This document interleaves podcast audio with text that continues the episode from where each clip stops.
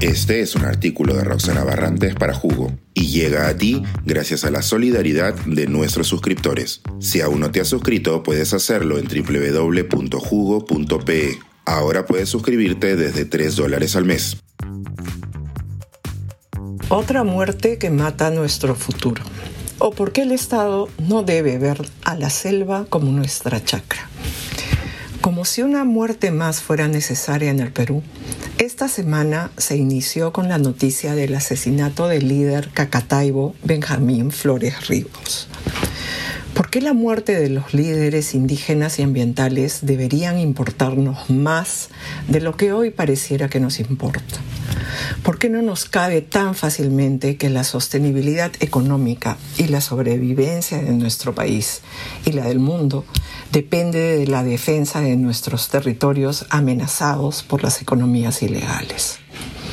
Desde hace siglos, la historia del reconocimiento de derechos de los pueblos indígenas y del cuidado de los ecosistemas en la Amazonía está plagada de sangre y de destrucción, así como de sueños delirantes de despensas vírgenes para el desarrollo. Vistos así, los encuentros de visiones y las posibilidades de crecer y convivir con respeto y futuro constituyen todo un reto en pleno siglo XXI.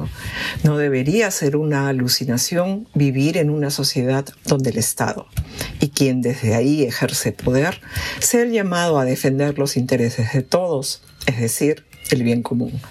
Lejos estamos de ello, sin embargo. Repasemos.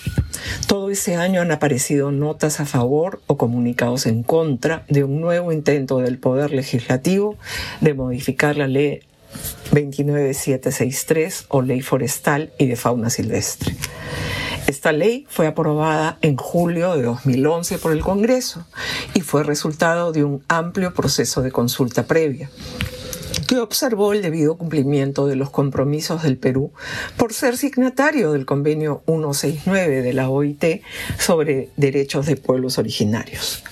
Recordemos además su génesis política. La firma del Tratado de Libre Comercio con los Estados Unidos en 2005 originó la necesidad de hacer cambios legislativos para adaptar nuestra normatividad a lo acordado. En lo que respecta a los recursos forestales, se trató de hacer esos cambios mediante un decreto legislativo, lo que originó una protesta social hoy conocida como el baguazo, que una vez más tiñó a la Amazonía de sangre con 33 muertos y una gran cantidad de heridos en una pelea intestina.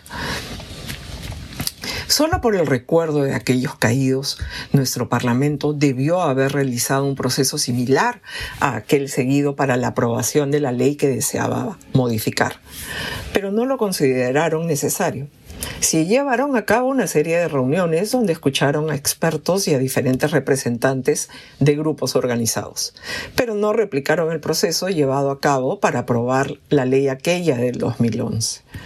Un problema de forma del cual nuestro Congreso es ahora campeón.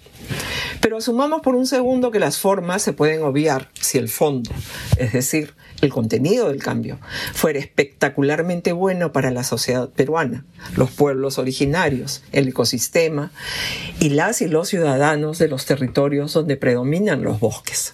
No ha sido este el caso porque las modificaciones aprobadas por insistencia, es decir, después de recibir las observaciones del Poder Ejecutivo, han terminado por darle carta blanca a toda la deforestación ya realizada y además debilitan los procesos de evaluación de las autoridades para los cambios de uso de tierras.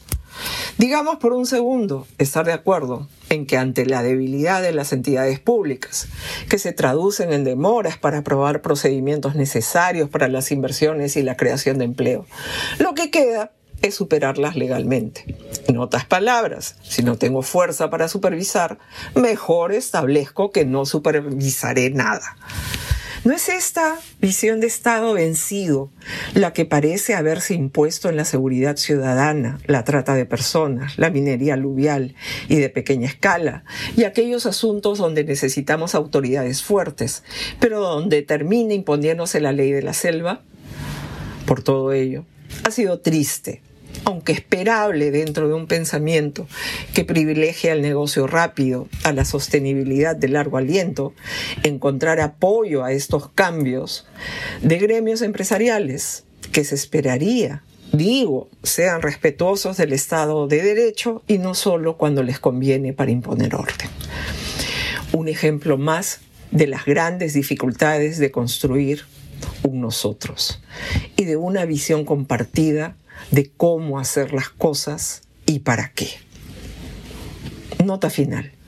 Para entender que la desprotección de la Amazonía desde el Estado trae consecuencias funestas y que basta un político poderoso y desentendido para acelerarlas, recomiendo escuchar el más reciente episodio de Lilio, un cacique, un periodista y una forma de salvar la Amazonía. Suscríbete a Jugo y espía en vivo cómo se tramó este artículo. Nuestros suscriptores pueden entrar por Zoom a nuestras nutritivas y divertidas reuniones editoriales. Suscríbete en www.jugo.pe.